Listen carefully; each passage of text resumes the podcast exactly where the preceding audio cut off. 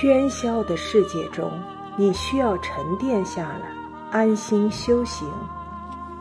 欢迎收听《人生是一场修行》，作者高金国，演播西村斜阳。第八章：活到极致是寂寞。我们多次谈到过穷和富、生和死的问题，这两个问题。其实最好的解答是两个字：随缘。用世俗的话解释，随缘一方面是尽力而为，另一方面是随遇而安；一方面是尽人事，另一方面是知天命；一方面是谋事在人，另一方面是成事在天。总之一句话，尽力即可，不必勉力为之。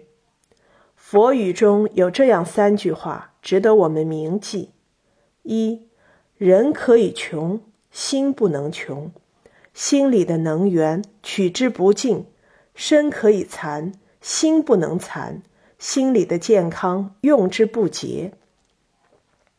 二，在心量方面，要能容纳不喜欢的人；在做人方面，需具备谦虚卑下的心。在事业方面，要有舍我其谁的愿力。三随缘不是随波逐流，而是珍惜当下。当下不在他方净土，而是内心一念。内心的强大才是真正的强大，内心的富有才是真正的富有。道理不难理解，想做到却不容易，因为。每一次内心强大的背后，带来的都是活到极致的寂寞。